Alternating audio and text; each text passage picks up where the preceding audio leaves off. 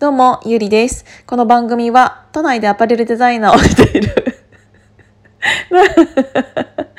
都内でアパレルデザイナーをしている私ゆりが、ああでもない、こうでもないと言ったり言わなかったりするラジオです。ちょっと今、声が裏返っちゃったのが面白かったんで。今ね、えっ、と、日比谷の方で西野さんが、えっ、と、来られるっていうことだったので、私もちょっと映画館に、えっ、と、行ってきました。えっ、と、ゴク、ゴプペリ目ですね。ちょっと言いにくい。ゴプペってきたんですけど、やっぱりね、ゴ、ゴプペリ目でもね、ゴプペリ目でも、うん、やっぱ良かった。あの、本当は今日、もうちょっと、ちゃんと、なんて言うんだろう。あんまり感情移入をせず、うん、見たいものがあったんですよ。その映画の中で。えっ、と、結構、やっぱりあの人いろいろ考えているので、深いところがあって、え、そうだったの？とか、え、カジサックの声って、もう一回聞きたいなとなんかいろいろ そういうのもあったし新しいことを今から始めるにあたってもうちょっとその映画からヒントを得たい部分があったのでちょっと今までは、えー、と見れなかった、えー、と背景だったりとかこの時どうしてこれがこうなってるんだろうとかそういうものをもう一回見に行きたいと思って行ってきたんですよ。で結局ね あのちゃんと見なきゃいけないところを涙で 結局見れなくてあーと思って。結局ダメだった。もうなんか一瞬だったんですよね、見たいところが。その一瞬が結局ね、見逃したと思って。もう完全に見逃した。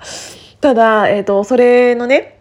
うんと、見に行く、えっ、と、前にちょっとだけご飯、えっ、と、食べさせてもらっていて、食べさせてもらっていてっていうか普通に食べてて、その時に、えっ、と、それ一緒にいた人にね、えっ、と、教えてもらったのが、その、映画煙突町のプペルの、うんと、プペルがさ、えっ、と、ゴミから生まれたじゃないですか。私すぐに人から聞いたこと言っちゃうんだけど。人から、人からじゃない、えっ、と、その、プペルがゴミから生まれたっていうのをもう言っていいよね。ゴミから生まれたそのプペルのそのゴミっていうのってそのブルーノが使っていたものなんだよっていうのをすごくあの聞いてえぇと思ってでもうねめちゃめちゃそれがね余計うわーって思ってもうずっとプペルのなんか細かいところまでめちゃめちゃ見てたんですよね。ここは何でできてるんだろうとかあここがサドルみたいななんかすごいそういうのが面白くってでなんかちょっともう一個思ったところがうーんあのープペルがね っていうかこれネタバレになっちゃうかな。まあいいか。あの、ちょっとね、うん、まあ別に大したネタバレでもないかもしれないんだけど、えっ、と、そのプペルが、うーん、マン、マントを縫って、うーん、羽織る、羽織るんですね。で、その羽織ったマントに、うんと日の出って書いてあるのなんでだろうなとか。だって煙突町は煙で覆われていて250年も前から。で日の出なんてそんな言葉も知らないだろうし太陽があることさえ知らないだろうしなのになんで西野さんはあのマントに日の出っていう言葉を入れたんだろうとかすごい考えちゃってなんか私その映画を見るまでは絵本も台本も読みたくなかったんですよね。なんかちょっと新鮮な気持ちで見たかったから。だからこそ余計そうなんかあのー知ってることが少なくて、うん、なのでちょっとすごくなんかその日の出って書いうんいう記事があったからその記事でプペルはそれを縫ったんだろうけどでもその日の出っていう記事があったっていう素材があったということはうん村の誰かが日の出を知っていてなんか忍ばせ